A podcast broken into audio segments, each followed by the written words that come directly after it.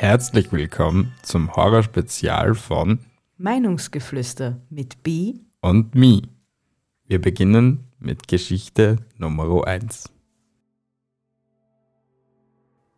Ich liege in meinem Bett, ruhelos und alleine, in einer dunklen und stillen Nacht.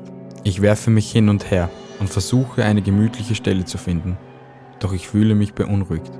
Irgendwas stimmt nicht. Ich wälze mich hin und her, bis ich endlich in einer gemütlichen Position liege. Ich schließe meine Augen, aber es macht keinen Unterschied, weil es sowieso zu dunkel in meinem Zimmer ist, um irgendetwas zu sehen. Ich schätze, meine Augen brauchen nur ein bisschen Zeit, um sich an die Dunkelheit zu gewöhnen. Ich liege hier, leise und ruhig, in dunkler und nasser Nacht. Mein Körper ist entspannt, mein Kopf frei von Gedanken und ich bin bereit zum Einschlafen. Schlagartig ist die Stille vorbei und mein Kopf füllt sich mit angsteinflößenden Gedanken, als ich meine Augen aufreiße. Es ist ganz sicher eine Faust auf Glas. Aber nein, das kann doch nicht sein. Was würde jemanden dazu veranlassen, jemanden, der alleine zu Hause ist, aufzuwecken? Denk logisch.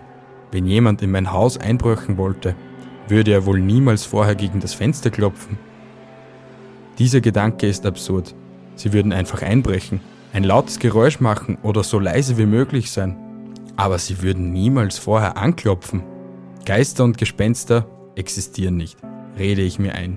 Ich könnte mich beruhigen, indem dass ich einfach aus dem Fenster sehe.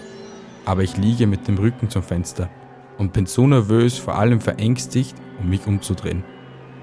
Ich habe Angst, meine größte Furcht am Fenster stehen zu sehen. Nervös fing ich an zu grübeln was könnte das wohl sein, fragte ich mich. Vielleicht ein paar Vögel, die gegen das Fenster geflogen sind? Nein, das wäre zu unrealistisch.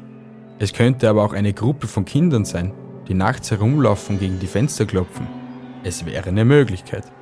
Wenn ich so darüber nachdenke, könnte es auch nur meine Vorstellungskraft sein.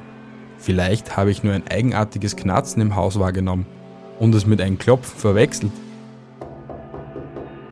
Nein, das war definitiv nicht meine Fantasie. Die verrückten Kinder sind hartnäckig. Sie machen wahrscheinlich so lange weiter, bis sie eine Reaktion bekommen. Vielleicht steht ein wahnsinniger Irrer draußen und wartet darauf, dass ich hinausschaue, damit er durch das Fenster einbrechen und mich angreifen kann. Nein, das denke ich nicht. Werde bloß nicht paranoid, dachte ich.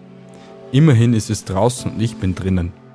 Und bis ich das Glas nicht brechen höre, weiß ich, dass ich in Sicherheit bin. Trotzdem wurde ich immer nervöser und redete mir immer wieder ein, dass es Geister, Gespenster und Monster nicht gibt. Mal nebenbei, ich habe mich noch nicht einmal bewegt.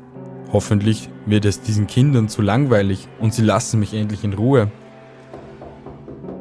Nein, das können keine Kinder sein. Kinder würden nicht so lange warten, nur um eine Reaktion von einem einsamen Kerl zu bekommen. Sie würden nur gelangweilt sein und weiterziehen. Aber was könnte das nur sein? Wieso würde mich ein Serienmörder von allen Menschen auf dieser Welt ausgerechnet mich als Ziel auswählen? Ich war mittlerweile so verängstigt, dass ich immer noch regungslos im Bett lag und spürte, wie sich an meinem Körper eine Gänsehaut anbahnte. Ich zerbrach mir weiterhin den Kopf. Was könnte das wohl sein? Tu einfach so, als ob du schläfst. Vielleicht gehen sie dann weg, dachte ich verängstigt. Oh Gott, ich halte das nicht mehr aus. Bitte geh weg. Lass mich doch einfach in Ruhe. Jetzt ist jede Hoffnung verloren. Es wird hier reinkommen, direkt zu mir, um furchtbare, nicht vorstellbare Dinge mit mir zu machen. Ein eiskalter Schauer lief mir über den Rücken. Mein Herz klopfte wie verrückt und meine Atemzüge wurden immer schneller vor lauter Angst. Es hörte einfach nicht auf. Ich zitterte am ganzen Körper und war starr vor Angst. Mein Herz klopfte so stark, dass ich dachte, dass es jeden Moment aus meiner Brust springt. So fühlte es sich an. Von einer normalen Atmung konnte man nicht mehr reden, denn mittlerweile fing ich schon langsam an zu hyperventilieren. Ich war völlig verzweifelt und das Einzige, was mir blieb, war mir einzureden, dass sie draußen sind und ich drinnen. Solange ich das Glas nicht brechen hören würde, bin ich in Sicherheit. Ich halte das nicht mehr aus. Ich werde noch wahnsinnig von dem Klopfen. Wenn ich doch wenigstens sehen könnte, was es ist, würde ich endlich meine Ruhe finden. Ich hatte so eine Angst und mein Herz klopfte nur so vor sich hin. Ich dachte, gleich ist es um mich geschehen und ich sterbe an einem Herzinfarkt. Lange halte ich das nicht mehr aus. Ich versuchte vergeblich mich zu beruhigen und atmete so langsam tief ein und wieder aus. Mein Herz raste immer noch so sehr, als hätte ich einen dreistündigen Marathonlauf hinter mir. Langsam drehte ich meinen Kopf zum Fenster. Mein Herz sinkt mir zur Brust und ich habe zu viel Angst, um zu schreien oder mich zu bewegen. Aber was ich dann sah, ließ mir mein Herz in die Hose rutschen. An meinem Fenster stand eine blasse Gestalt mit pechschwarzen Knopfaugen, die mir mit einem breiten Grinsen tief in die Augen starrte. Er stand die ganze Zeit drinnen, in meinem Zimmer, und klopfte gegen das Fenster.